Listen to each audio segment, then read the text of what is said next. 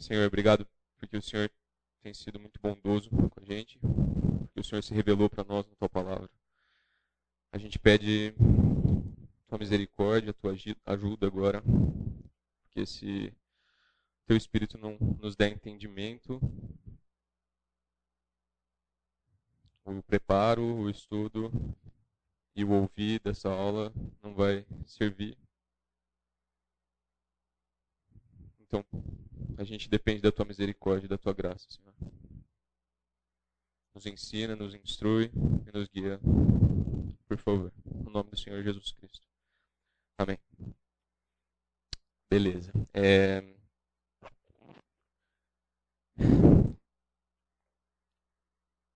Esse curso não tem as aulas numa ordem sequencial, certo? É... Não é uma depois da outra, são aulas avulsas que a gente pode assistir em qualquer ordem. E a gente chega nessa aula e o tema dela é como estudar a Bíblia. Beleza, a gente está falando desse livro, sobre o que ele é, mas como é que a gente se aproxima desse livro? Será que é da mesma forma como a gente se aproxima para ler uma notícia do jornal? Ou então é, um post de alguém aí no, numa rede social de vocês? Será que é da mesma forma como a gente estuda, talvez, para um, uma matéria da escola, da faculdade, um conteúdo que a gente precisa dominar para o trabalho? Ou então, como a gente lê um grande clássico da literatura, Será que é assim que a gente se aproxima desse livro? Uh, eu queria com vocês, mais do que trazer um método com o qual a gente se aproxima da Escritura, olhar junto para o que é que a própria Bíblia diz a respeito de como a gente se aproxima dela. É, o que, que ela diz a respeito de como a gente deve estudar, como a gente deve ler, como a gente deve se aproximar dela mesma. Isso significa que a gente vai olhar para esses pontos aqui. Com que pressupostos a gente deve se aproximar da Bíblia? Com que postura? Com que propósito e de que formas? A ideia é que a gente passe a maior parte da aula nesse último ponto aqui, nas formas. Isso significa que se eu não tiver chegado nesse ponto ainda na primeira metade, antes do intervalo, vocês precisam me avisar, tá bom? É, Mas a gente pode começar, então, olhando para os pressupostos. Tem bastante coisa, eu vou tentar correr para dar tempo.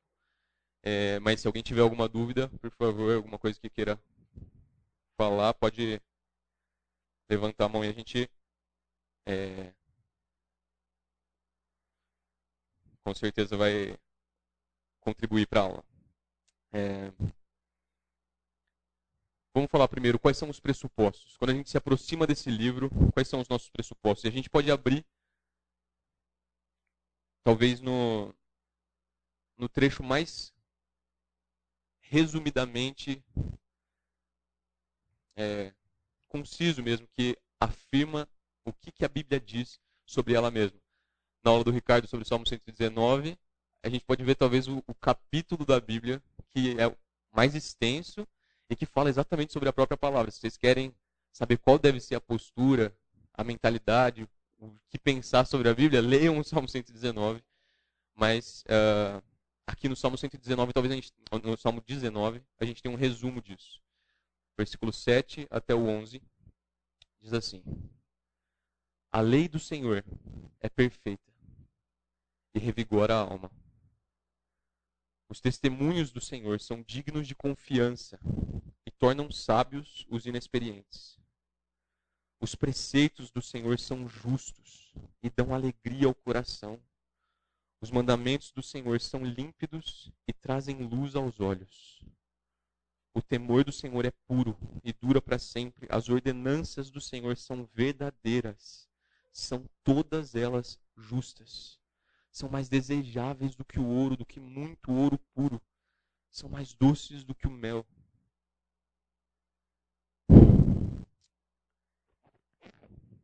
Do que as gotas do favo. Por elas o teu servo é advertido, a grande recompensa em obedecer-lhes. Nosso primeiro pressuposto, quando a gente se aproxima desse livro, é que esse livro afirma sobre si mesmo o tempo todo que é a palavra de Deus. Quando a gente chega nesse salmo, a gente lê a lei é do Senhor. Os testemunhos são do Senhor. Os preceitos do Senhor. As ordenanças, os mandamentos do Senhor. Quer dizer que a gente não está falando de um livro qualquer, ou a gente se aproxima de qualquer jeito. O nosso primeiro pressuposto é que a Bíblia é a palavra de Deus. Ela é a palavra de Deus, inspirada, infalível, inerrante, verdadeira e autoritativa. Ela é a palavra de Deus. A gente vê isso, por exemplo, lá em Romanos 1, quando Paulo começa essa carta, que é o maior tratado teológico do Novo Testamento, ele começa dizendo o seguinte: o evangelho que Deus prometeu através dos profetas nas Escrituras. Quem prometeu esse evangelho, quem falou, foi Deus. Os profetas foram o meio pelo qual ele fez isso. Mas quem prometeu foi Deus. E a frase nas Escrituras também é importante porque quer dizer que nesse texto o que Deus falou está contido. É o que Deus prometeu através dos profetas nas Escrituras. É a palavra de Deus. É inspirada quando a gente vê lá, por exemplo, em 2 Pedro 1, ele fala: Homens falaram da parte de Deus, impelidos pelo Espírito. O meio da revelação é a inspiração. Deus colocou o seu espírito em alguns homens e impeliu esses homens a escrever exatamente as palavras que ele queria que fossem escritas. É a palavra de Deus inspirada, infalível.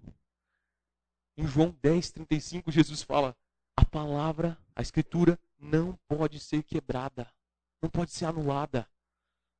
Ela é infalível, ela é inerrante. O Salmo 111, 7 fala que todas as tuas ordenanças merecem confiança. A gente não tem que ficar desconfiado de que alguma coisa ali pode estar errada, pode não ser muito bem precisa. Não. A Escritura é completamente digna de confiança. Ela é verdadeira. Quando Cristo está orando, em João 17, ele fala: santifica-os na verdade. A tua palavra é a verdade. A tua palavra é a verdade. E se a Bíblia é a palavra de Deus, inspirada, infalível, inerrante, verdadeira, então ela é autoritativa. Isso quer dizer que o que ela diz é uma ordem e que não obedecer ou não crer no que ela diz é não obedecer ou não crer em Deus, no próprio Deus. Então, quando a gente vai se aproximar desse livro, a gente não se aproxima como quem lê qualquer outra coisa, mas como quem está lendo a palavra de Deus. Isso nos leva para o nosso segundo ponto. Com que postura, então, a gente deve se aproximar desse livro? Tem uma postura correta, tem uma postura adequada com a qual a gente deve se aproximar dele. Olha só que interessante, lá em 1 Tessalonicenses, quando Paulo está falando com os crentes dessa cidade, ele fala: Também agradecemos a Deus sem cessar o fato de que, ao receberem da nossa parte a palavra de Deus, vocês a aceitaram não como palavra de homens, mas conforme ela verdadeiramente é, como palavra de Deus, que atua com eficácia em vocês, os que creem. Quando eu preguei o evangelho para vocês, quando eu falei da parte de Deus como apóstolo, eu tenho uma coisa para agradecer a Deus, que a postura de vocês ao receber essa palavra não foi como se vocês estivessem recebendo palavra de qualquer pessoa, de qualquer homem, alguma coisa que eu estivesse dizendo, mas vocês receberam isso, receberam essa palavra como ela de fato é, como palavra de Deus. Tem uma postura correta para se receber a palavra de Deus. Não é como se a gente estivesse lendo qualquer coisa, desconfiado, com o pé atrás, avaliando a gente chega até esse livro para ser avaliado por ele, não para avaliar. Isso inclui reverência. Lá em Neemias 8, quando Eles estão voltando do exílio, Neemias, Esdras, tantos levitas e sacerdotes estão fazendo uma reforma no meio do povo. Para reformar a cidade de Jerusalém, para reformar o templo e para levantar esse povo de onde eles estavam, distantes de Deus no exílio. E Esdras, então, nesse contexto, abriu o livro à vista de todo o povo, porque estava acima dele. Abrindo ele, todo o povo se pôs em pé. Isso não quer dizer que a gente precisa ficar de pé para ler a Escritura, mas significa uma coisa. Tem um exemplo aqui. Esse povo, quando o livro de Deus foi aberto, tinha uma reverência, um respeito por essa palavra que ia ser lida, a ponto de ficar de pé para ouvir. Como sinal dessa reverência. Receber a palavra como palavra de Deus inclui reverência, inclui também uma estima, valorizar a palavra. Enxergar a palavra como tendo um grande valor. A gente leu no Salmo 19. O salmista dizendo: são mais desejáveis do que o ouro, as tuas ordenanças do que muito ouro puro, são mais doces do que o mel, do que as gotas do favo. Eu desejo essa palavra. Eu valorizo. É o que eu tenho de mais valioso, é a palavra de Deus. Uma forma adequada de se aproximar dessa palavra é com reverência, com estima, mas também com humildade e oração. Se a gente sabe que é Deus quem abre os olhos para que a gente veja o Evangelho, para que a gente veja a glória de Deus na face de Cristo. A gente vai se aproximar da Escritura com uma postura, um coração como o do salmista aqui no Salmo 119. Abre os meus olhos. Senhor, abre os meus olhos para que eu veja as maravilhas da tua lei. Senhor, abre os meus olhos eu sozinho sou cego, sou cego para a verdade do Evangelho, sou cego para a beleza do que o Senhor fala na tua palavra. Senhor, ao me aproximar desse livro, abre os meus olhos para que eu veja as maravilhas da tua lei, para que eu enxergue. A gente se aproxima então da Bíblia com reverência, com estima, com humildade e oração e por fim, com contrição e temor. Em Isaías 66, o Senhor está dizendo: Olha, fui eu que, fiz tudo, que fiz tudo isso. Fui eu que fiz tudo isso. As coisas são minhas, eu estou acima de tudo o que você conhece. E ao mesmo tempo, tem alguém para quem eu olho. Tem um tipo de homem para quem eu olho mas o homem para quem olharei é este: o aflito e abatido de espírito. Como quando Cristo fala lá no Sermão do Monte: Bem-aventurados os pobres de espírito, aqueles que sabem que não têm nada. Quando eles chegam diante de Deus, eles chegam com as mãos completamente vazias, com uma postura de quem sabe que tem que mendigar para ter alguma coisa aqueles que sabem que não tem nada para oferecer a Deus. Esse é aquele para quem o Senhor vai olhar. Ele diz: o aflito, o abatido de espírito e que treme diante da minha palavra. Quando a gente abre esse livro, quando a gente se achega às Escrituras, a gente deve se achegar com reverência, com estima com humildade e oração. E por fim, com contrição e temor.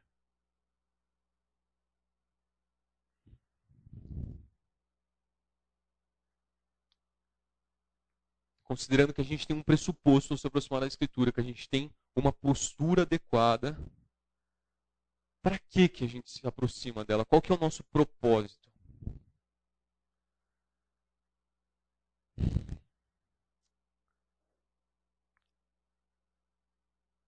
no livro Disciplinas Espirituais, tem uma. Disciplinas Espirituais para a Vida Cristã, tem uma ilustração muito interessante. Quando ele está falando dessa questão da disciplina, da absorção das Escrituras, a disciplina de se achegar e ler as Escrituras, e estudar as Escrituras e assim por diante. Ele fala é, sobre um menino, Kevin, uma ilustração que estava aprendendo a tocar violão. E esse menino está ali numa tarde, durante a semana, com seu violãozinho e uma partitura na frente dele. Ele está estudando, sei lá, ia, ia, ou, ou a escala de ré. Ele fica fazendo a mesma coisa, o mesmo movimento. E tocando uma nota depois da outra, e tá truncado, e tá feio, e tá chato, e ele olha pela janela e os amiguinhos dele estão lá brincando, jogando a bola de um lado para o outro, e ele queria estar tá lá. E nesse caso, nesse momento, a disciplina desse menino é servidão. Ele está ali, mas ele não queria estar tá ali. Ele está ali, ele está fazendo um negócio pesado, difícil, chato. Sei lá, porque ele foi obrigado. Mas naquele dia à noite, os pais dele chegam e levam esse menino para um concerto de música, onde eles veem um músico extremamente habilidoso tocando seu violão, com os dedos deslizando pelas cordas como se fossem extensão do próprio corpo, produzindo sons maravilhosos. Então, Kevin deseja, eu quero ser assim. E no dia seguinte, quando ele vai estudar, os amigos dele estão lá fora brincando. Ele até gostaria de estar lá fora também. Mas ele toca o Iaiaô, a escala de Ré, com toda a dedicação e com um propósito, com uma visão, com uma direção em mente. Eu quero ser igual aquele cara. Quando eu tiver passado por esse processo de disciplina e estiver lá maduro, eu vou ser que nem aquele cara. E a ideia aqui é que a gente tem um propósito ao se aproximar da Escritura. Se a gente lê, se a gente estuda com uma disciplina sem direção, sem propósito, sem um objetivo, vai ser servidão. A gente vai estar lá fazendo uma coisa porque sim. Mas se a gente se aproxima desse livro com um propósito específico em mente, então a gente vai desfrutar, na verdade, de liberdade ao se aproximar desse livro. E é isso que a gente vê aqui. Qual, qual é o propósito da gente se aproximar da Escritura? Quando a gente olha, por exemplo, para um texto como de 2 Timóteo 3, 15 e 17, diz assim: Porque desde criança, Paulo está falando para Timóteo, seu amado filho na fé, Timóteo, desde criança, você conhece as sagradas letras, que são capazes de torná-lo sábio para a salvação mediante a fé em Cristo Jesus. Então, antes da gente continuar lendo o texto, tem uma coisa aqui muito interessante, muito importante. Conhecer a Escritura nos dá o que é necessário para que a gente chegue à fé no Senhor Jesus Cristo cujo resultado final é a, a salvação da nossa alma. Quando a gente se aproxima da Escritura, nosso primeiro objetivo, nosso primeiro propósito deve ser a salvação da nossa alma mediante a fé no Senhor Jesus Cristo. E daí ele continua falando: toda a Escritura é inspirada por Deus, aquilo que a gente estava falando. Homens falaram da parte de Deus impelidos pelo Espírito. Toda a escritura é inspirada por Deus e útil para o ensino, para a repreensão, para a correção, para a instrução na justiça. Para quê? Para quê? Para que o homem de Deus seja apto e plenamente preparado para toda boa obra. Para que o homem de Deus seja perfeito, outra tradução disso. Para que o homem de Deus seja maduro, esteja numa posição, num lugar, tendo trilhado um caminho que o levou até a maturidade. Se por um lado o nosso propósito é primeiro, chegar à salvação mediante a fé em Cristo, através das Escrituras, tem um propósito depois disso, que é chegar à maturidade. Como aquele menino que estava tocando violão e pensava naquele músico. Eu quero ser que nem ele, por isso eu estou estudando aqui agora. A gente deve abrir esse livro e pensar: eu quero ser como o Senhor Jesus Cristo. Eu quero ser piedoso como ele, eu quero caminhar andando no Espírito, andando com o Senhor, como esse homem. Por isso que eu estou estudando, é por isso que eu estou me dedicando, me debruçando sobre esse livro agora intensamente. É esse o meu propósito, é para isso que eu estou fazendo todo esse esforço. Mesma coisa é dita lá em 1 Pedro 2, 2, quando Pedro está falando sobre a palavra de Deus, no final do capítulo 1, ele está falando sobre a palavra viva e permanente, em contraste com os homens que são passageiros, são efêmeros, como a relva que murcha e logo cai a sua flor, a palavra de Deus é viva e permanente. Ela sim é eterna, é, permanece. Ele fala: como crianças recém-nascidas, desejem de coração o leite espiritual puro, para que, por meio dele, cresçam para a salvação. A figura aqui é de um bebezinho recém-nascido, como o do meu irmão Dani, que, Olivia, que acabou de nascer.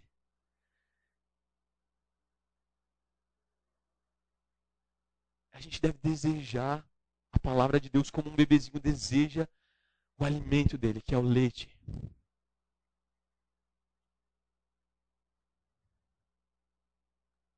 A gente deve desejar a palavra de Deus assim, como o nosso alimento, todos os dias. Para quê? Para que por meio dele vocês cresçam para a salvação. O propósito, como lá em 2 Timóteo, é a maturidade, é o crescimento. É que vocês não sejam, como lá em Efésios 4 fala, o propósito é que não sejam como crianças, jogadas de um lado para o outro pelas ondas, ou pelo vento, ou pela astúcia e esperteza de homens que induzem ao erro. Propósito é que vocês não sejam mais imaturos, conforme o tempo vai passando, que vocês, lendo a palavra, dominando a palavra de Deus, vocês cresçam para a salvação. Vocês se encontrem maduros, piedosos. Então, o propósito, à medida que a gente se aproxima da Escritura, é a salvação mediante a fé em Cristo.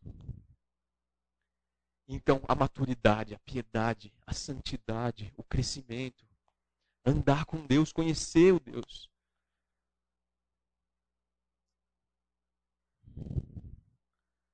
Esses devem ser os nossos propósitos à medida que a gente se aproxima da Escritura. De novo,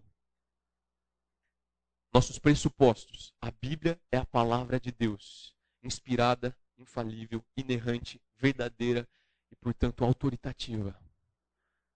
Nossa postura, uma postura de, daqueles que estão recebendo não a palavra de homens, mas a palavra de Deus e, portanto, com reverência, com estima, com humildade e oração com contrição e temor. Nosso propósito, a salvação mediante a fé em Cristo, a salvação das nossas almas. A gente se aproxima desse livro com as mãos vazias, desejando da parte de Deus a justiça que a gente não tem. E por fim, a maturidade, a piedade, o crescimento. E aí a gente chega na parte da aula que talvez seria o mais óbvio, o mais esperado da gente chegar nessa aula e olhar para essa parte. Né? Quais são as formas? Como é que a gente estuda a Escritura? Essa é a pergunta que dá o título da aula. Né? Como a gente estuda a Bíblia? E mais do que trazer um método externo, vamos olhar de novo para a Bíblia, o que ela diz sobre como a gente se aproxima dela, de que formas. A gente viu os pressupostos, viu a postura, viu o propósito, mas de que formas a gente faz isso? E a gente pode abrir lá em Atos, capítulo 8. Atos, capítulo 8, versículos 26 a 35. Isso vai ser um texto que vai nos conectar de um ponto até o outro dentro desses, dessas formas com as quais a gente lê a Escritura. Como a gente estuda, como a gente se aproxima dela.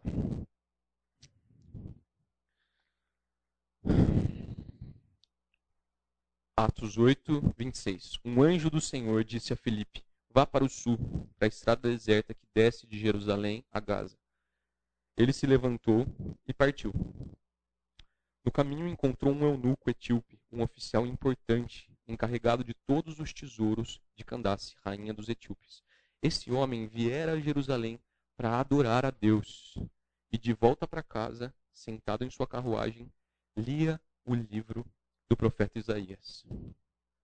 E o Espírito disse a Filipe: aproxime-se dessa carruagem e acompanhe-a. Então Filipe correu para a carruagem, ouviu o homem lendo o profeta Isaías e lhe perguntou: O senhor entende o que está lendo? Ele respondeu: Como posso entender se alguém não me explicar? Assim convidou Filipe para subir e sentar-se ao seu lado. O eunuco estava lendo essa passagem da Escritura. Ele foi levado como ovelha para o matadouro e como cordeiro mudo diante do tosquiador. ele não abriu a sua boca. Em sua humilhação, foi privado de justiça. Quem pode falar dos seus descendentes? Pois a sua vida foi tirada da terra. O eunuco perguntou a Filipe: Diga-me, por favor, de quem o profeta está falando? De si próprio ou de outro? Então Filipe, começando com aquela passagem da Escritura, anunciou-lhe as boas novas de Jesus.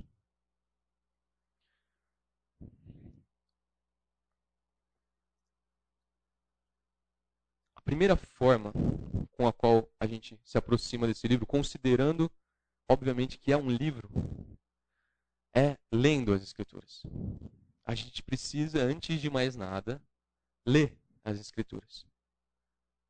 É o que o eunuco estava fazendo aqui nesse texto, no versículo 28. De volta para casa, sentado em sua carruagem, lia o livro do profeta Isaías.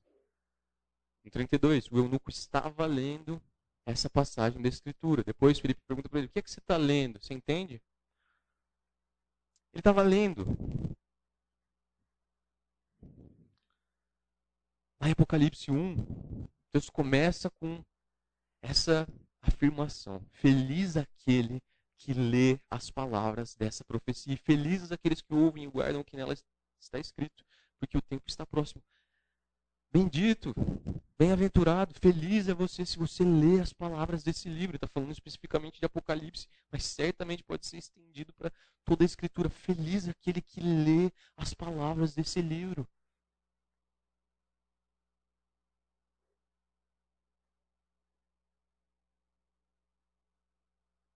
É um texto muito interessante. Lá em Deuteronômio 17, o Senhor está dando para Moisés orientações quando o povo não tinha rei nenhum ainda, para quando o povo tivesse um rei estabelecido sobre eles.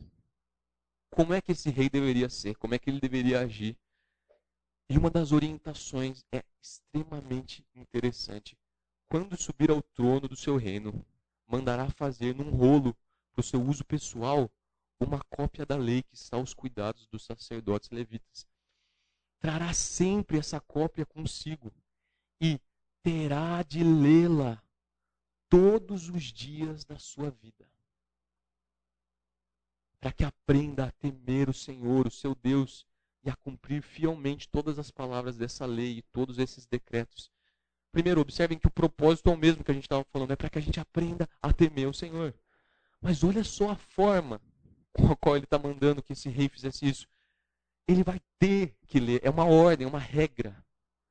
É uma lei da parte de Deus imposta para que esse homem que está na posição de encarregado por todo o povo, na posição de liderança diante de todo esse povo, ele deve ser o exemplo para o que todo o povo deveria ser, deveria fazer.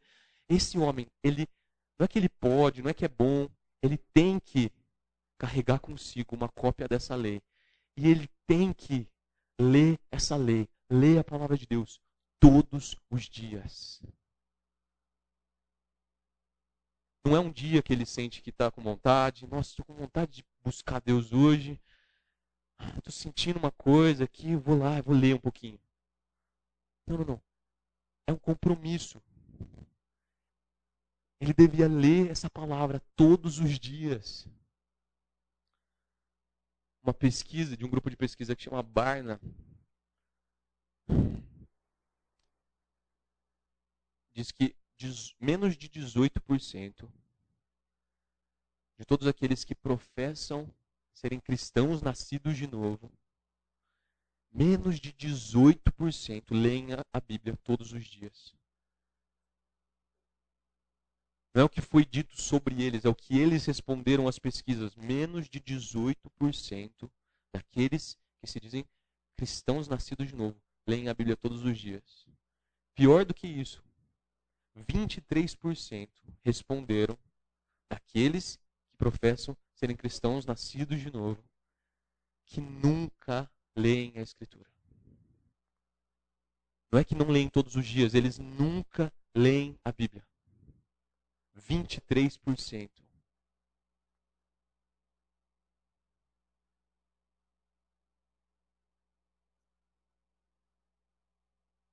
Isso precisa ser um compromisso para a gente, precisa ser uma prioridade. Antes de fazer qualquer outra coisa, antes de qualquer outra tarefa, compromisso, atividade.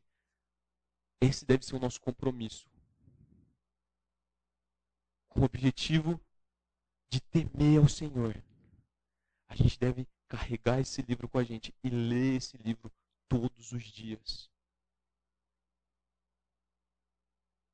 A gente precisa separar um tempo para isso. Precisa ser uma coisa estabelecida, decidida. Você não vai fazer isso por qualquer impulso natural, todo dia, sem querer, acabou fazendo. Não, não. Para que você faça isso, você precisa ter decidido fazer isso. Para te ajudar com isso, você pode correr atrás de algum plano de leitura. Tem planos de leituras anuais que você pode pegar e ler a Bíblia inteira em um período de um ano. E daí você tem uma tabelinha lá com os dias do ano, janeiro, dia 1 leia Gênesis de 1 a 3 ou de 1 a 4. Talvez tenha um plano de leitura que você não vai ler a Bíblia na sequência, pode ler em ordem cronológica. E daí você vai ler e vai ter o que você deveria ler todos os dias. Tem alguns que você pode ler o Antigo Testamento, um salmo e um provérbio e uma parte do Novo Testamento. Ah, então você tem contato com as diferentes partes da Escritura todos os dias. Você vai lá, está escrito, leia esse trecho de Gênesis, esse trecho de Salmos, de Provérbios, então leia esse trecho de Mateus. Leia. Você vai lá e você lê todos os dias. Não precisa ser necessariamente seguindo um plano, mas pega a sua Bíblia, lê, lê, começa a ler na sequência. Talvez em Gênesis, talvez em Mateus, no Novo Testamento. Começa a ler. Lê todos os dias, vai lendo na sequência. No dia seguinte você pega de onde você parou. Quando você termina um livro, você começa o próximo. Lê. Se é o nosso alimento, como Pedro fala lá em 1 Pedro 2, se é como um leite espiritual puro que a gente deve desejar, vai nos nutrir. Então, lê esse livro todos os dias. Como o que você precisa comer todos os dias.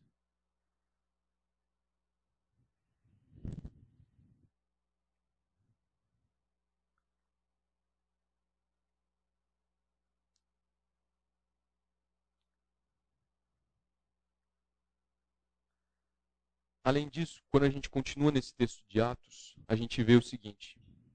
Lá em Atos, capítulo 8, versículo 30. Filipe correu para a carruagem, ouviu o homem lendo o profeta Isaías, ele perguntou: O Senhor entende o que está lendo? O eunuco perguntou a Filipe: Diga-me, por favor, de quem o profeta está falando? De si próprio ou de outro? Tem uma questão importante aqui, que é que a gente não deve ler com o cérebro desligado. A gente não deve ler não importando muito o que está dizendo, como se fosse, sei lá, um trecho de uma poesia qualquer, um, negócio para te inspirar, uma frase bonita, e daí você sai de lá e fala assim, nossa, que legal. Não entendi nada, mas, tô, mas eu li. Felipe pergunta: Você entende o que você está lendo? E olha só o que o eunuco responde: Eu estou tentando, estou tentando entender. Tem uma pergunta aqui. Por favor, me fala uma coisa. De quem é que o profeta está falando? Ele está falando de si mesmo? Ele está falando de um outro? De quem que o profeta está falando? Eu estou tentando entender. Isso aqui importa. Não é o que, que significa isso aqui para mim. Não é o que, que eu achei que tem a ver. Aqui não, ele está falando de quem que o profeta está falando? Qual era o propósito do autor, de quem escreveu esse livro? O que, que ele queria comunicar quando ele escreveu? Ele está falando de si mesmo, ele está falando de um outro. Sobre quem que é? Lá em 1 Pedro, versículo 1, capítulo 1, versículo 10 e 11, ele tem um trecho maravilhoso sobre a escritura, que fala que os profetas examinaram examinavam as Escrituras para saber o tempo e as circunstâncias para os quais apontava o Espírito de Cristo. Quando falou sobre os sofrimentos de Cristo e as glórias que se seguiriam aqueles sofrimentos. E eles examinavam a Escritura, eles mesmos se debruçavam sobre a Escritura, estudavam, tentando saber o tempo e as circunstâncias. Isso aqui importa. Importa sobre quem, importa entender. Importa o tempo e as circunstâncias. Não é um biscoitinho da sorte de um restaurante chinês que você pode ir. Não é como alguns grupos de estudo bíblico, onde as pessoas se reúnem em volta de um livro da Bíblia, abrem, leem uma passagem e a pessoa que está dirigindo pergunta: o que é que esse, esse versículo significa para você? E daí vai seguindo a roda, cada um falando uma bobagem maior do que a outra. Ninguém sabe o que o texto quer dizer. Mas é um estudo bíblico.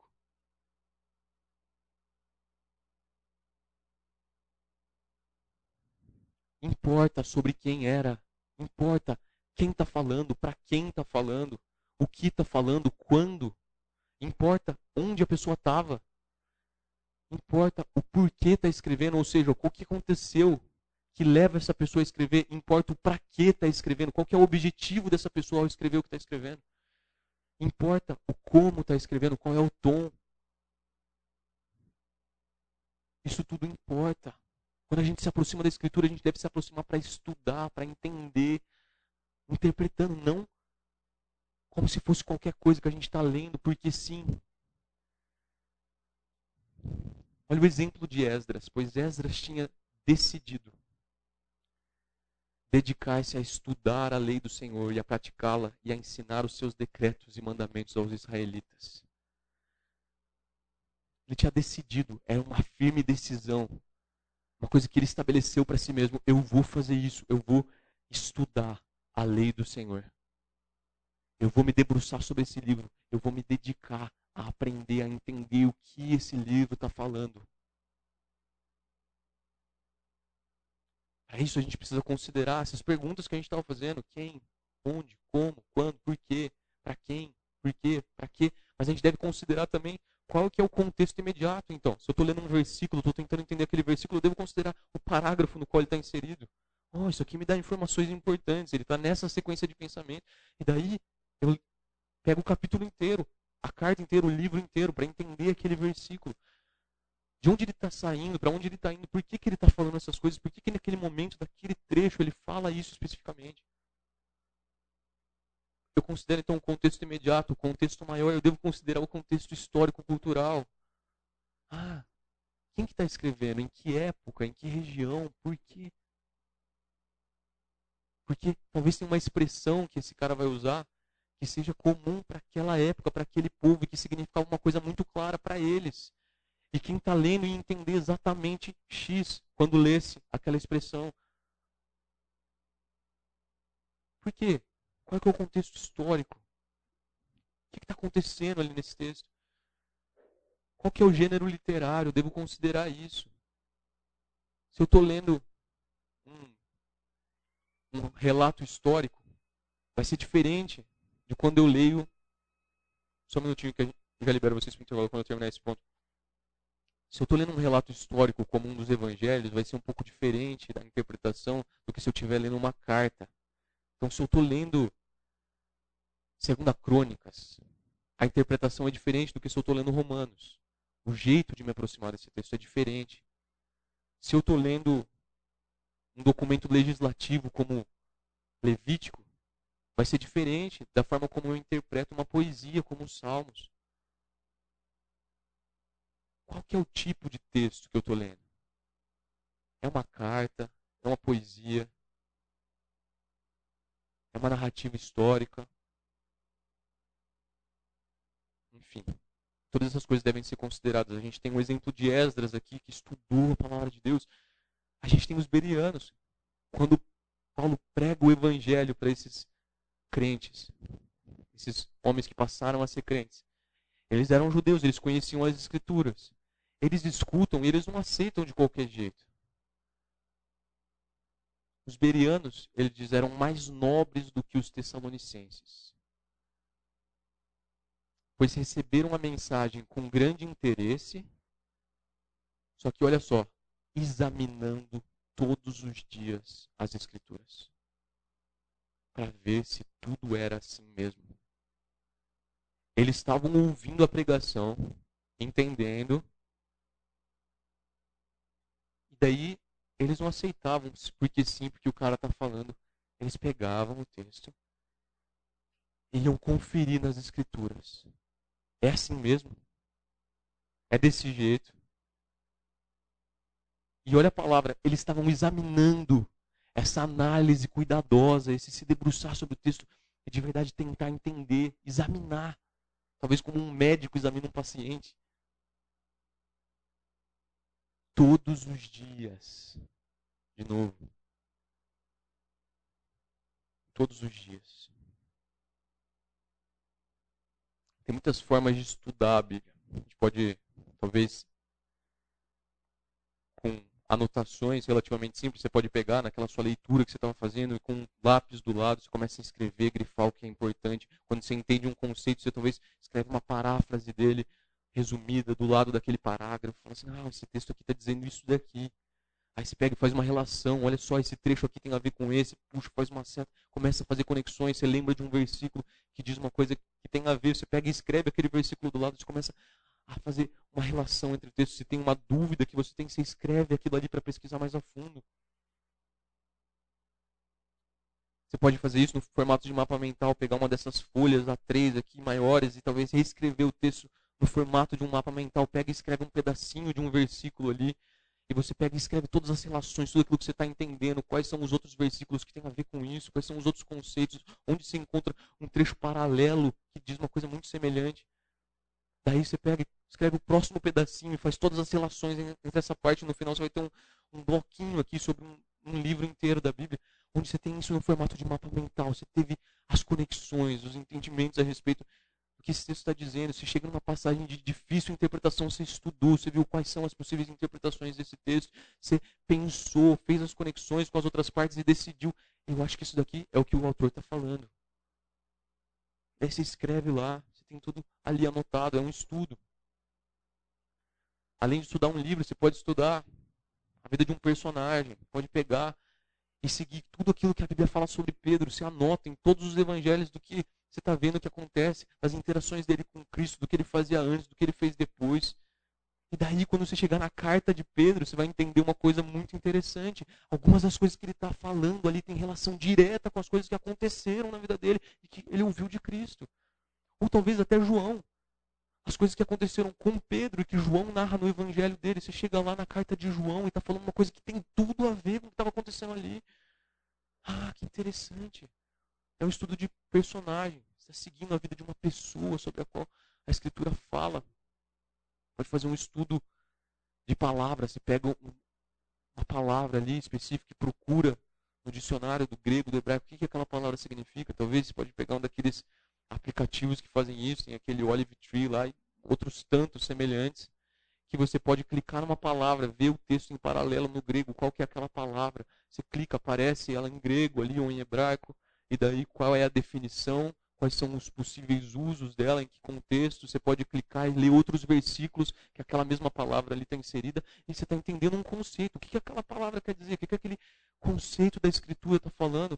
Em que lugares é usado de forma diferente, quais são as nuances dessa palavra. Você tem um entendimento mais profundo, então, daquele vocabulário.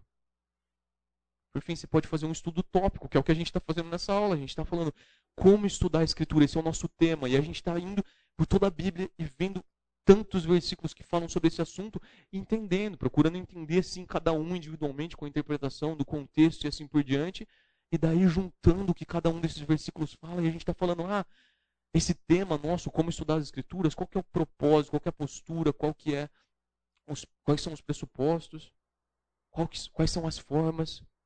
A gente está dividindo isso em categorias, pensando, tendo um entendimento sistemático daquele tema. Enfim, tem muitas formas de estudar as escrituras. Esse é um nível onde a gente precisa entender. A gente precisa buscar um entendimento, a compreensão daquilo que a gente está lendo isso de todas essas formas.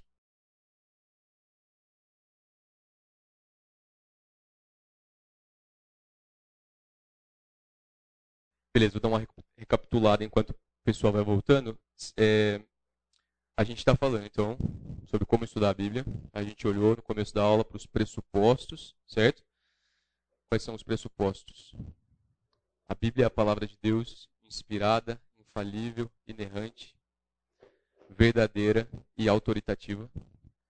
A gente olhou para a postura com a qual a gente deve se aproximar desse livro, portanto, como quem recebe a própria palavra de Deus e não a palavra de homens. Isso inclui reverência, estima, humildade, oração, contrição e temor.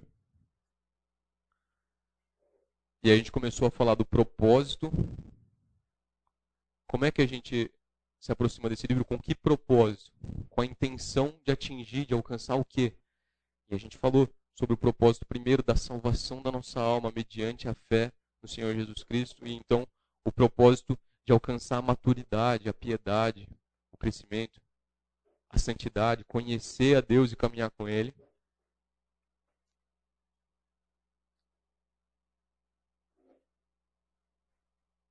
E, por fim, a gente começou a falar das formas. Como é que a gente pode fazer? Quais, quais são as diferentes formas com as quais a gente pode fazer isso? Como a gente pode e deve estudar a Escritura?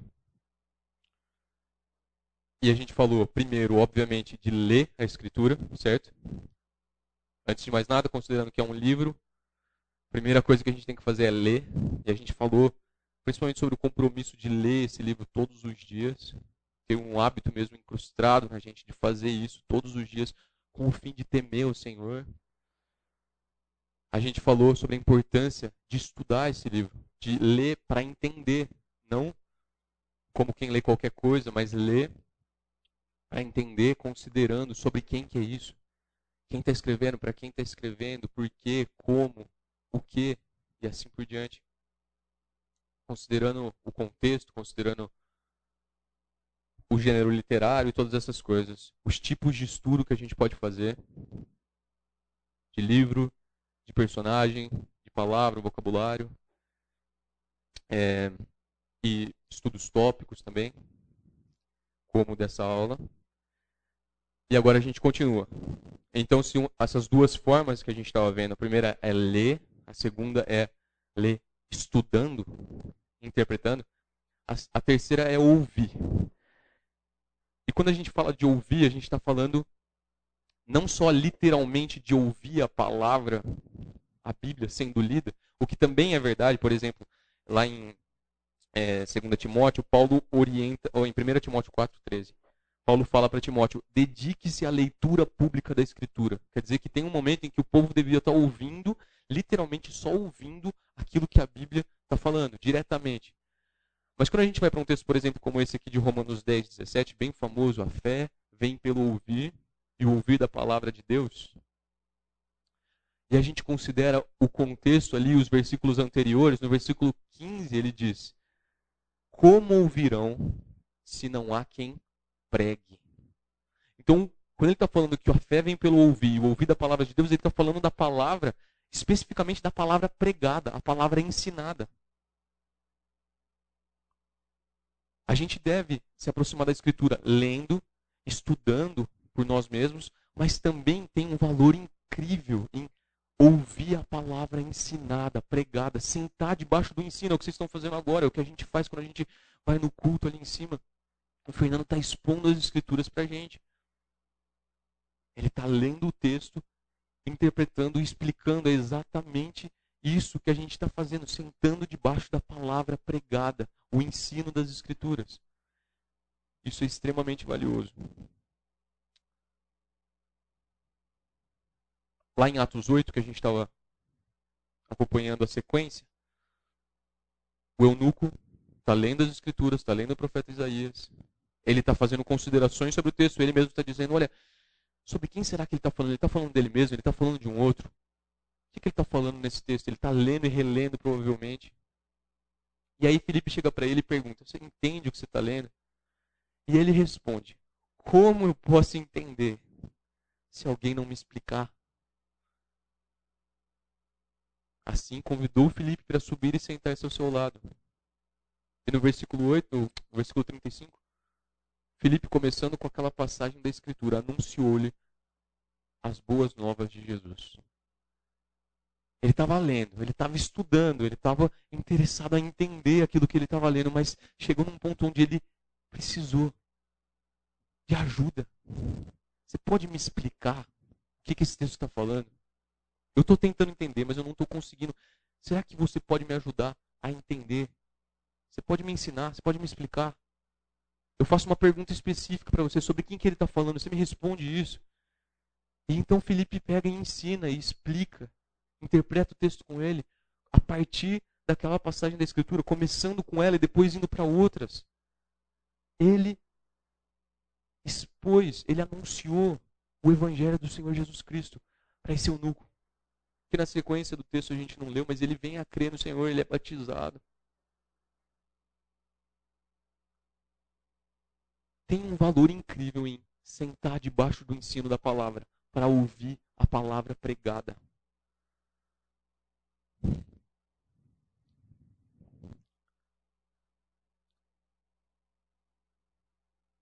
Lá em Efésios 4,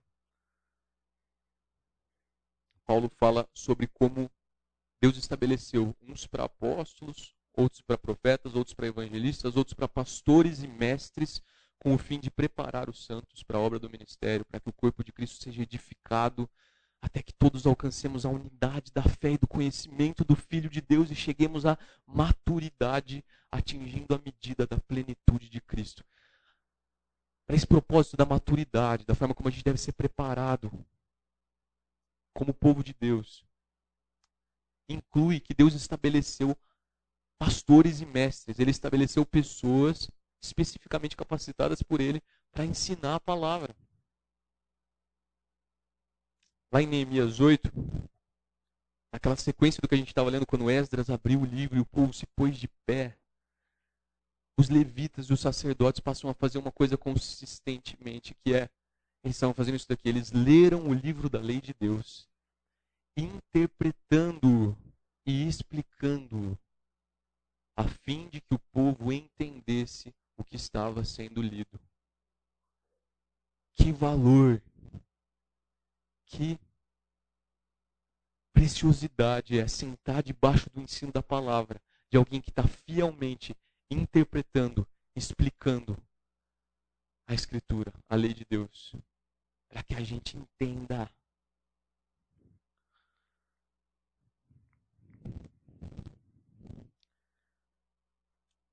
O Spurgeon, numa pregação sobre isso, sobre como ler a Escritura, ele fala uma frase muito interessante. Ele está falando sobre alguém que tem uma postura de que não quer ouvir o que ninguém mais diga. Quando essa pessoa vai falar alguma coisa da Bíblia, ela tem o orgulho de falar assim: Eu não ouvi isso aqui de ninguém, não. Eu mesmo estou falando do que eu li da Bíblia, sozinho. Como se isso fosse muito, muito valioso. A pessoa não querer escutar o que os outros falam sobre o que a Bíblia está dizendo. E ele diz que esse homem é como se alguém que estivesse dizendo: Eu não aceitarei nenhuma luz, a não ser a que entre pela fresta da minha própria porta, no meu próprio quarto. Eu prefiro o escuro a ver pela lâmpada do meu irmão. Que a gente não seja assim. Que valor tem? Que valor que tem? Em ser ensinado, em aprender com o outro. E a gente deve fazer isso como a gente viu, como os berianos conferindo, examinando as escrituras para ver se tudo é mesmo assim. Mas que valor tem em ser ensinado? Então, uma vez que você lê o texto, uma vez que você tem o hábito de ler o texto diariamente, e você faz isso de uma forma talvez meio panorâmica, como atravessar um lago com um barco a motor. Você para para estudar um texto específico, você se para esse barquinho, coloca o seu equipamento de mergulho ali e entra e vê, vê como que a luz entra pela superfície da água, como ela reflete nas escamas dos peixes, quais são as cores dos corais. Você está estudando, analisando aquele lugar com muito mais cuidado e detalhe.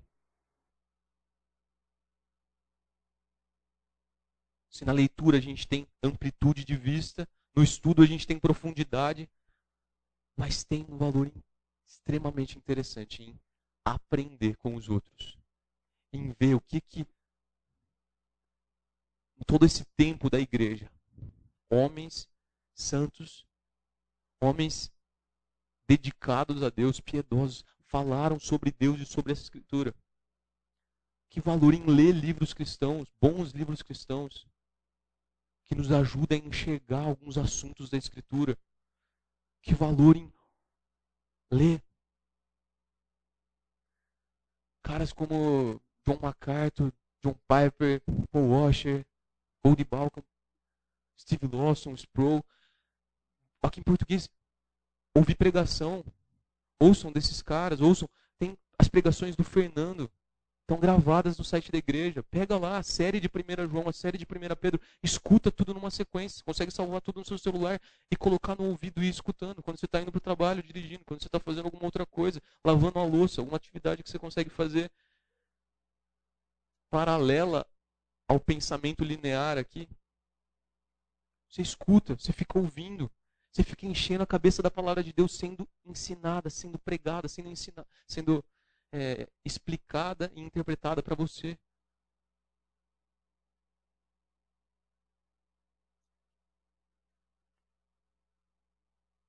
Isso é extremamente importante e valioso. E a gente tem acesso de uma forma a isso hoje que há algum tempo atrás não era possível.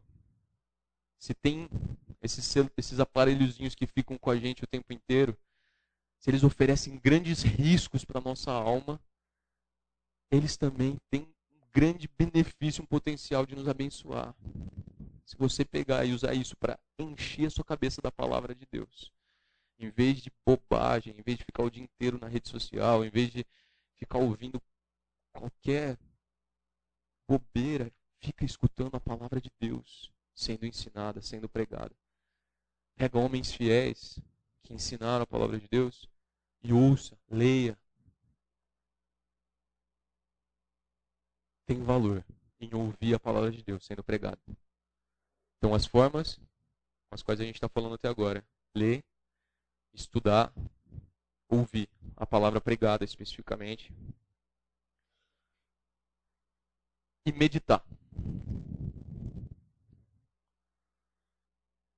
Quando a gente fala de meditação, talvez o que venha à mente na nossa cultura, na nossa época, seja uma coisa meio mística, budista, oriental, yoga, sei lá, de esvaziar a mente, né? Fica lá naquela posiçãozinha de perninha cruzada, dedinho assim, respira fundo, solta, esvazia sua mente. Tem nada a ver com isso, tá bom? Meditar na palavra de Deus é encher a mente, não esvaziar encher a mente com a palavra de Deus. Encha a sua mente com a palavra de Deus. Isso que você leu, isso que você estudou, interpretou, entendeu, isso que você ouviu sendo pregado e anunciado pelos homens fiéis que ensinam a palavra de Deus. Medite nisso, pense nisso. Pense nisso o tempo inteiro. Quando você acorda, esteja pensando nessas coisas. Quando você vai dormir, esteja pensando nessas coisas. Durante o seu dia, esteja pensando nessas coisas. Medite na palavra de Deus. É o pensamento profundo nas verdades de Deus. É o refletir nas coisas de Deus. Esse foi o ponto em que, se a gente quisesse ter uma aula só lendo um versículo atrás do outro sobre isso aqui, só lendo, sem explicar nada, a gente ia ter fácil algumas aulas aí só lendo um versículo depois do outro, como a Bíblia fala de meditar na palavra de Deus. Meditar, meditar, pensar, refletir, encher a nossa cabeça com a palavra de Deus. Salmo 119, de novo. Como eu amo a tua lei. Eu medito nela o dia inteiro o dia inteiro, o dia inteiro, eu estou pensando nessa palavra. Eu estou lembrando o que ela diz. Eu estou pensando nas implicações do que essa palavra diz. Eu estou pensando nas aplicações do que ela diz na minha vida especificamente. Eu estou pensando na beleza de Deus, na beleza de Cristo, na dimensão do amor de Deus, das coisas que Ele fez. Eu estou pensando na beleza dos caminhos da santidade. Eu estou pensando no meu próprio mal, na minha própria condição, na minha própria necessidade de Deus. O dia inteiro eu medito na tua palavra, Senhor. Eu amo a tua lei.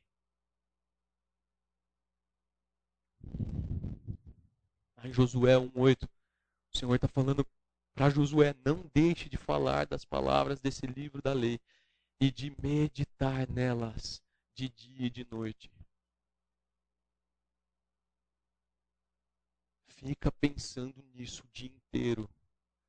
De novo, preciso dizer que se você quer meditar na palavra o dia inteiro, você precisa ter lido, você precisa ter estudado, você precisa ter ouvido. Não tem como você meditar, pensar profundamente a respeito daquilo que você não leu, não viu, não ouviu. Mas uma vez que você leu, uma vez que você estudou, uma vez que você ouviu e aprendeu, pense, pense, pense, reflita. Mergulhe nessas verdades. Para que você cumpra fielmente tudo o que nela está escrito. É para isso. O propósito, de novo, é o temor do Senhor, é a piedade. É primeiro a salvação da nossa alma mediante a fé em Cristo. Então, cumprir fielmente tudo o que nela está escrito. Amadurecer, caminhar com o Senhor, conhecer a Deus e obedecer a Ele. Salmo 1. Bem-aventurado, feliz, feliz é o homem não anda no conselho dos ímpios, nem se detém no caminho dos pecadores, nem se assenta na roda dos escarnecedores. Antes, o seu prazer está na lei do Senhor e na sua lei medita de dia e de noite. Fica pensando na palavra de Deus o dia inteiro. O prazer dele está nessa lei. Esse cara é feliz. Esse sim é feliz.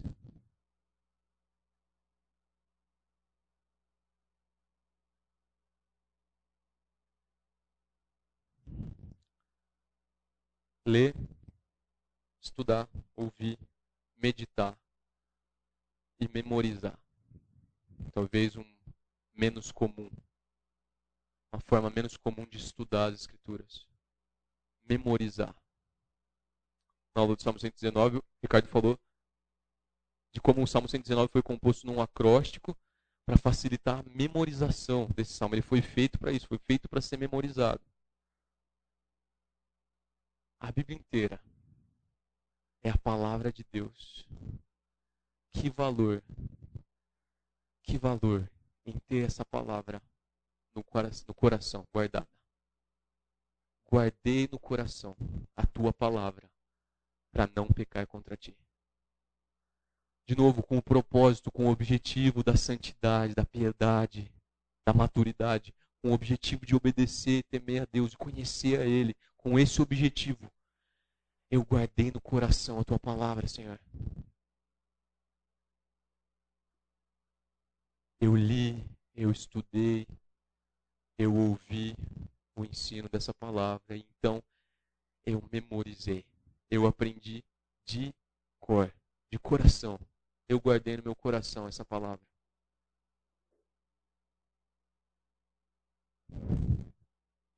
Como Jesus faz lá em Mateus 4. Quando Satanás chega para tentar Cristo. E para cada uma das tentações, Cristo responde: Ah, eu acho que talvez seja melhor não fazer isso. Que eu ouvi alguma coisa na Bíblia falava para não fazer isso. Não, não. Ele responde com toda clareza e firmeza: Está escrito. E daí ele cita. Ele sabe o que está escrito, ele sabe, está na ponta da língua, está no coração guardado. Está no coração guardado com o fim, com o propósito de temer e obedecer a Deus. Está escrito: nem só de pão viverá o homem, mas de toda palavra que procede da boca de Deus. Esse aqui é o meu pão, é, é isso aqui que me faz viver, é a palavra de Deus.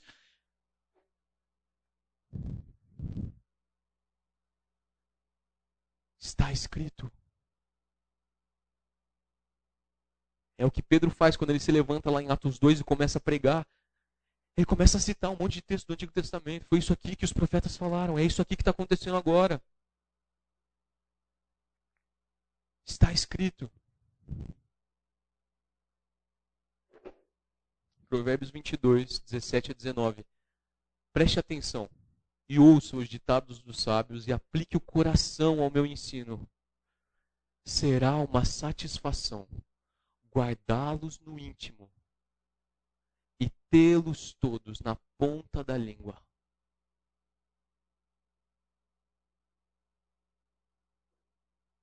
Está guardado no coração. E, portanto, está na ponta da língua. A situação aqui aconteceu. É isso que a palavra de Deus diz. Começou a juntar uma rodinha aqui. E eles estão falando mal daquela pessoa. Você sabe que é verdade, é verdade, que a pessoa fez isso mesmo. Mas vem para você. Não saia da sua boca nenhuma palavra torpe, mas apenas o que for útil para edificar os outros, a fim de que conceda graça aos que ouvem. Você corta, você muda o assunto, você fala bem da pessoa. Você sai daquela roda. Talvez você exorte, fale, gente, para de falar isso.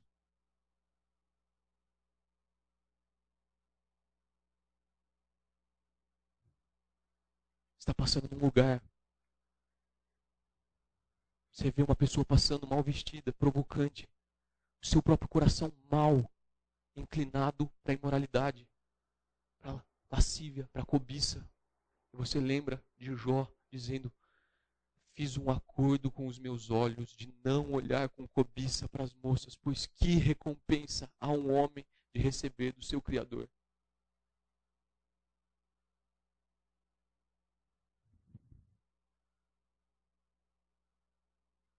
Memorizar a escritura. Não é uma questão de memória, uma boa memória. Quase qualquer pessoa para quem você pergunte: "Ah, sua memória é boa?" "Nossa, minha memória é horrível, eu não lembro nada." Para. Todo mundo tem a memória do mesmo jeito. Pode ser que tenha alguém que tenha mais facilidade, outro que tenha menos, mas não é uma questão de quão boa sua memória é, é uma questão de motivação. Você quer você se empenha, você se dedica para decorar a escritura, para memorizar, para ter a palavra de Deus guardada no íntimo do seu coração, ter na ponta da língua. A espada do espírito, não é?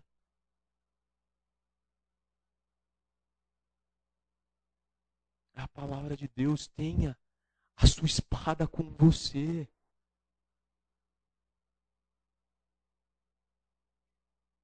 Como? Como que se memoriza? Ah, tem alguns textos que, lendo muitas vezes durante a sua vida, você vai acabar memorizando. Agora, como é que você faz isso intencionalmente?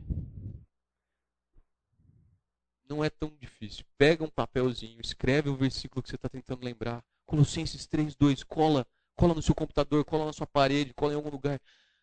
Mantenha o pensamento nas coisas do alto e não nas coisas terrenas. Repete para você: Toda vez que você passa, você lê, tem a mente nas coisas do alto e não nas coisas terrenas. Colossenses 3, 2. Daqui a pouco está dentro da sua cabeça. Mais do que isso, decora passagens maiores, trechos maiores. Como? Repetição. Você pega, lê um versículo, lê umas dez vezes o mesmo versículo. Aí você começa a ler ou, ou, ou a tentar falar sem ler o versículo, tampando. Quando você consegue repetir, se você perde uma palavra ou outra, você volta e lê a palavra, vê onde você estava, fica repetindo, repetindo. Daqui a pouco você consegue repetir esse versículo algumas vezes sem ler. Quando você conseguiu repetir sem ler, repete para você. Repete umas dez vezes. Daí você pega e repete, talvez colocando a ênfase em cada palavra. Aí você repete. Mantenham a mente nas coisas do alto, não nas coisas terrenas. Mantenham a mente nas coisas do alto, não nas coisas terrenas. Mantenham a mente nas coisas do alto, não nas coisas terrenas. Mantenham a mente nas coisas do alto, não nas coisas terrenas. Mantenham a mente nas coisas do alto, não nas coisas terrenas. E assim por diante. Daqui a pouco você tem cada palavra ali com uma ênfase e você está com aquele texto guardado no seu coração. Simples, por meio da repetição. Quem sabe você termina aquele versículo e você lê o próximo. Daí você repete esse que você aprendeu e você lê o próximo. Então você começa a ler 1 João, você faz isso para esse primeiro versículo de 1 João, e você fala: O que era desde o princípio, o que ouvimos, o que vimos com os nossos olhos, o que as nossas mãos apalparam, isso proclamamos a respeito da palavra da vida. A vida se manifestou, nós a vimos e dela testemunhamos e proclamamos a vocês a vida eterna que estava com o Pai e nos foi manifestada. Proclamamos o que vimos e ouvimos para que vocês também tenham comunhão conosco. A nossa comunhão é com o Pai, com o seu Filho Jesus Cristo. E você vai embora. Você repete até onde você sabe. Você lê o próximo, lê dez vezes, repete sem ler. Repete com ênfase em cada palavra, depois você recita tudo de novo. Memorizar não é meditar, mas é uma das melhores formas de meditar. Quase impossível, quase impossível. Você memorizar um texto da Escritura e não ter pensamentos profundos a respeito do que esse texto está dizendo conforme você decora. Às vezes, mais do que na parte em que você está repetindo aquele versículo para decorar, quando você pega e repete um trecho inteiro. Você pega a linha de pensamento, por que, que o autor está falando aquilo? Você pega a ênfase, você entende quase que o tom com que ele está falando. Que benefício em fazer isso. Guardar a palavra no íntimo do coração, ter na ponta da língua. Talvez depois de um tempo, você esqueça aquele trecho grande que você decorou. Você não consiga falar ele é tão grande daquela mesma forma como você sabia, porque você está ocupado decorando o outro. Que bom, que bom. Tudo bem. Tudo bem.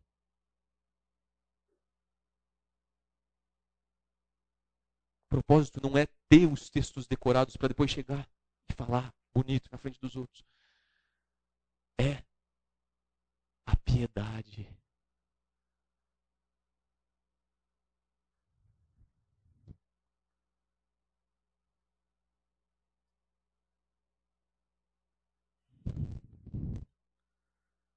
Como é que a gente estuda a Escritura? Como que a gente se aproxima desse livro? A gente se aproxima desse livro com um pressuposto muito claro. A gente não se aproxima dele como quem está lendo qualquer coisa. A gente se aproxima dele sabendo que ele afirma sobre ele mesmo o tempo todo: Eu sou a palavra de Deus, inspirada, infalível, inerrante, verdadeira e autoritativa. Você se aproxima desse livro, portanto, com uma postura adequada, uma postura como de alguém que está entrando em contato com a palavra de Deus e não com a palavra de homens. Uma postura de reverência, de estima, de humildade, oração, de contrição e temor.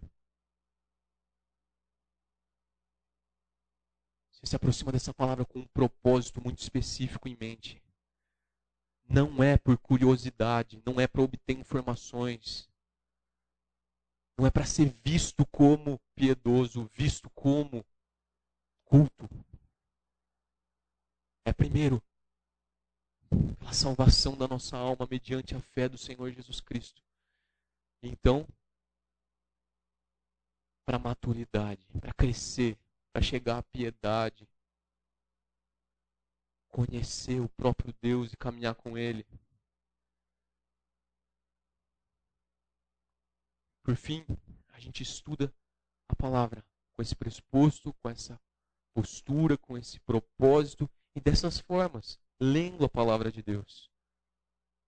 Uma dedicação, um esforço específico, intenso, uma decisão de fazer isso consistentemente regularmente, diariamente. O estudo da palavra, lendo para entender, interpretando, com esforço, com dedicação, examinando as escrituras, uma análise dedicada, ouvindo a palavra pregada, lendo comentários bíblicos, lendo textos bíblicos, livros ouvindo pregações.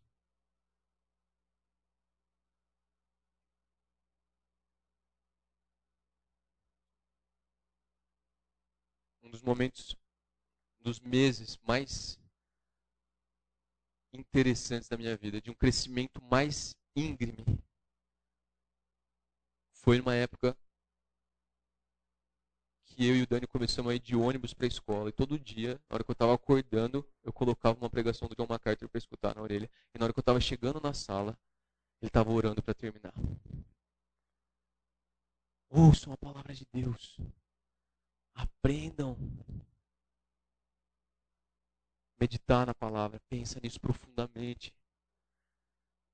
Memoriza a palavra, aprenda, aprenda o que a palavra diz, tenha na ponta da língua, guarde no coração.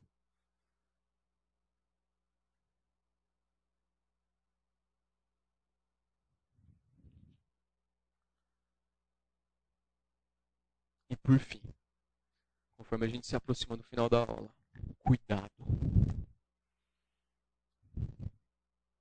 Em Mateus 19, 4, o Senhor fala para os fariseus e para os mestres da lei: Vocês não leram? Vocês não leram que no princípio o Criador os fez homem e mulher? Vocês não leram? E daí, numa leitura inicial, talvez a gente pode pensar: ah, ele está falando, ele está exortando esses fariseus, esses mestres da lei, porque eles não liam a Bíblia. Ele está falando: vocês têm que ler todo dia a Bíblia, se esforcem, é isso. Esses caras, talvez nos dias deles, fossem os que mais liam a Bíblia.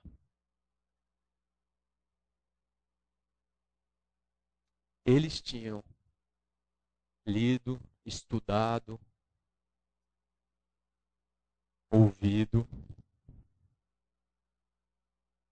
Eles se esforçavam para aplicar. O Senhor fala que eles davam dízimo do cominho e da hortelã.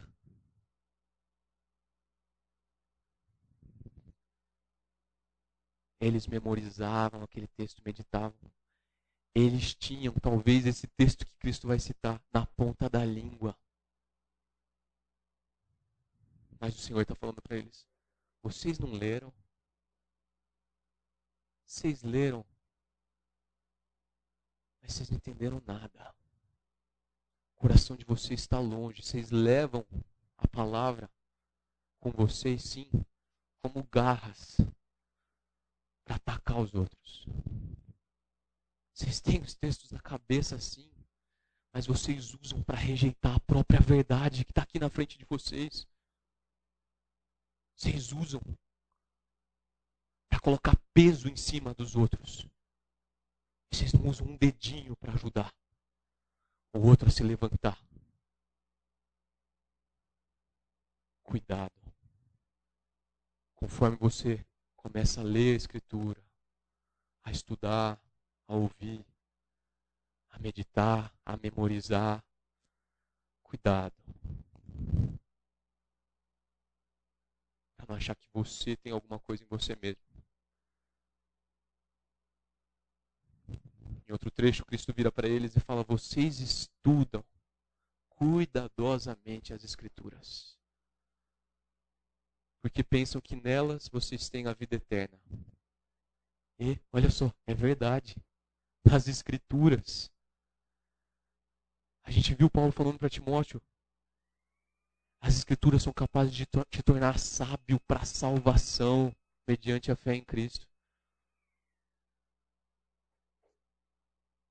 Vocês estudam cuidadosamente as Escrituras porque vocês acham que nela vocês têm a vida eterna, e é verdade, mas olha só, as Escrituras testemunham a meu respeito. É sobre mim.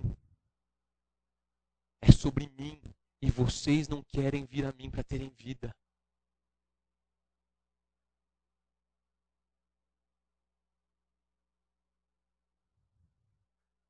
Conforme vocês leem, e leiam, conforme vocês estudam. E estudem.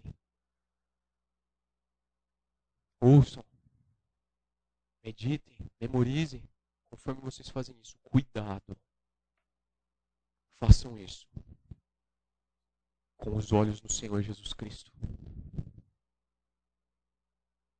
Façam isso. Olhando para o Senhor Jesus Cristo.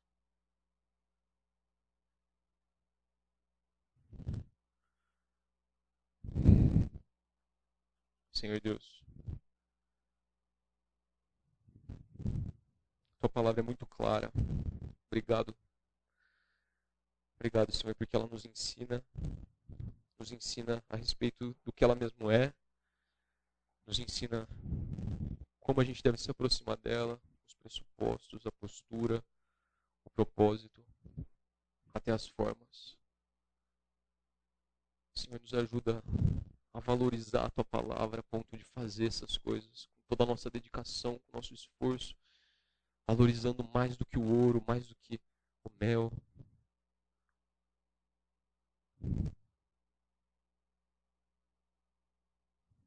Nos ilumina com teu teu espírito, porque se o Senhor não fizer isso, todo esse esforço não vale de nada.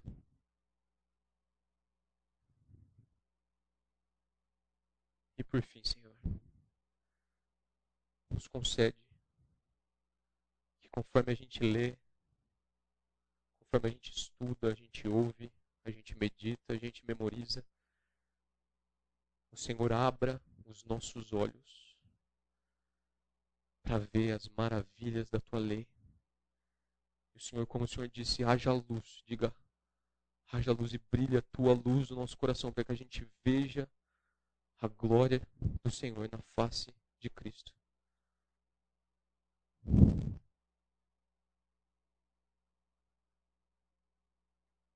Nos ensina a viver a palavra de Cristo habitando ricamente em nós,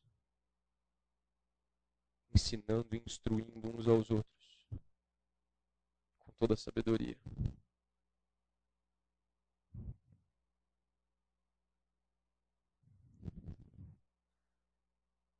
Nos ensina, nos ajuda a ensinar os nossos filhos a tua palavra.